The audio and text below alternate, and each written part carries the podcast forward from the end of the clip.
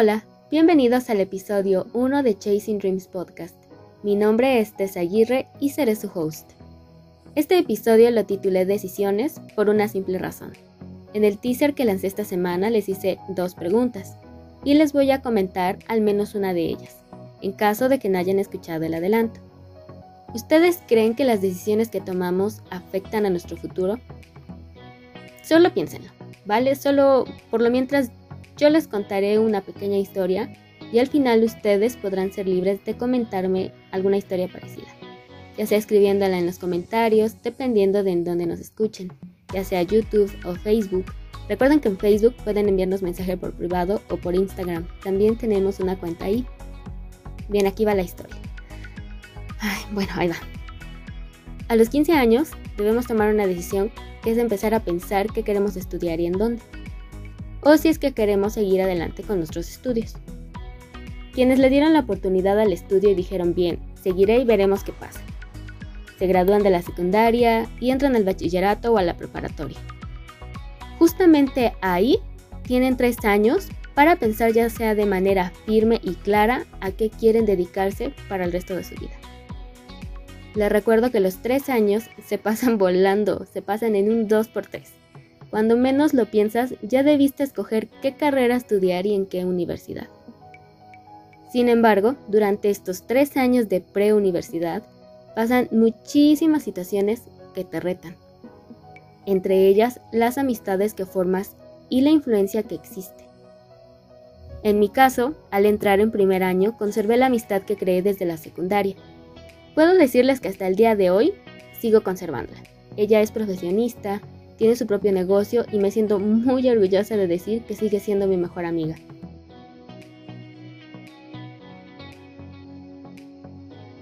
Volviendo a esas amistades que creé en la preparatoria, fue ejerciendo fuerza durante mi segundo año y les seré completamente sincera. Por ellas y por todo lo que pasé con ellas, me asalté muchísimas clases y en lugar de entrar y aprender, en lugar de hacer eso en la escuela, prefería irme a la casa de ellas y platicar. Por ende terminé reprobando varias clases. Y eso me llevó a un punto en el que estaba a un pasito, a un pasito muy pequeño de ser expulsada. Hubo un periodo en el que esa amistad que forjé con estas chicas se volvió un poco tóxica. Hubo comentarios hirientes entre unas y otras. Se hicieron a más personas estos comentarios y al final todos estos ya directamente hacia mí. Y es ahí donde comprendí lo que muchos trataron de advertirme desde muchísimo tiempo atrás. No te juntes con ellas, Concéntrate en tus estudios, consíguete otras amistades que te beneficien. Pero no hice caso. Al final, cuando noté que todo lo que me hicieron ya era mucho, decidí no seguir con esa amistad. Vamos a ponerlo entre comillas porque en realidad no era así, nunca fue una amistad real. Solo lo era cuando congeniabas con sus ideas o con sus comentarios, pero no era así. Y cuando no era de esa forma, nunca formaste parte de ellas entonces así que poco a poco empecé a notar que todo iba de mal en peor.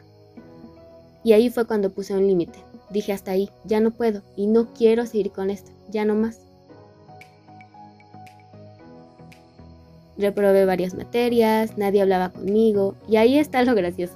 Eso fue lo que me hizo ver que en realidad había cambiado muchísimo y nunca lo vi, creí que seguía siendo la misma chica que había entrado a la preparatoria.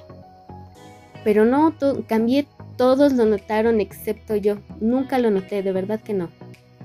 Así que cuando terminé con esa amistad, esto realmente pasó. Terminé esa amistad y algunos de mis compañeros se acercaron a mí, o sea, me rodearon y todos se acercaron y me preguntaron, tal cual así como se los voy a decir, ¿ya no eres su amiga?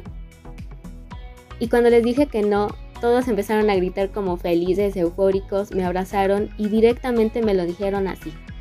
Qué bien porque ya estábamos empezando a odiarte. O sea, ¿se imaginan? Esa simple frase me hizo comprender lo mal que estaba. Que ya todos realmente te estuvieran odiando y nunca te diste cuenta que hacías cosas mal y que terminaran literalmente con esa frase diciéndotelo cuando ya no tenías esa amistad. Sí, la verdad sí me, me choqueó demasiado porque dije, ¿cómo? O sea, ya me estaban odiando pues qué fue lo que hice y hasta que reflexioné hice como que un, recorrido desde que empecé esta amistad hasta ese punto y dije, no, pues hice muchísimas cosas malas. Y pues bueno, ellos me hicieron comprender que realmente esas amistades que forjé no eran amistades, me cambiaron demasiado, desperdicié muchísimo tiempo, pude haber tenido amistades que realmente me hubieran... ¿Cómo les diré? Que realmente me hubieran dejado algo bueno. Pero pues bueno, no fue así. Terminé con estas chicas. Todo fue de mal peor.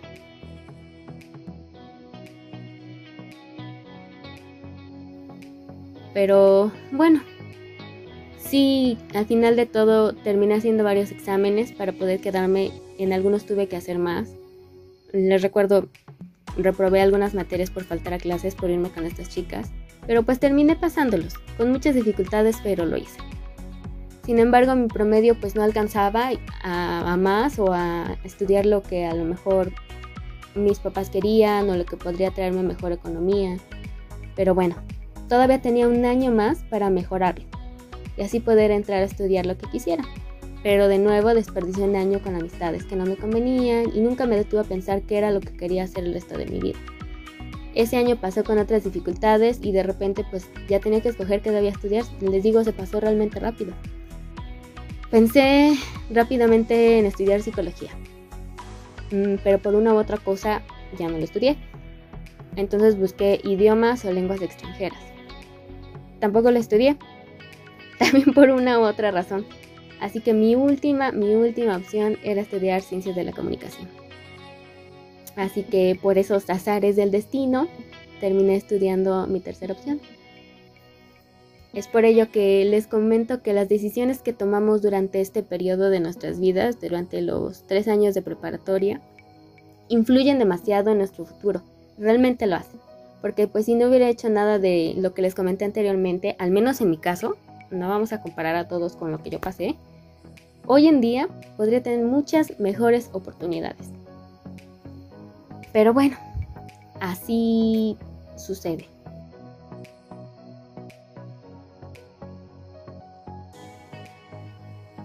Y bueno, ante esta detallada historia de mis años en la preparatoria, pues puedo decirles que identifiquen si sus amistades son buenas o no. Como dicen hoy en día todos lados, ¿no? Lo he visto mucho en TikTok. Identifiquen las red flags o las, ¿cómo les sería, en español? Las, las, las banderitas rojas o las banderitas de advertencia, las señales de advertencia. Porque pues al menos en mi caso identifiqué varias de ellas, pero pues ya fue muy tarde. Sé que a muchos les ha pasado, tal vez en la escuela, no probablemente haya sido en el trabajo, probablemente fue en otras circunstancias, pero sé que habrá quienes se identifican conmigo.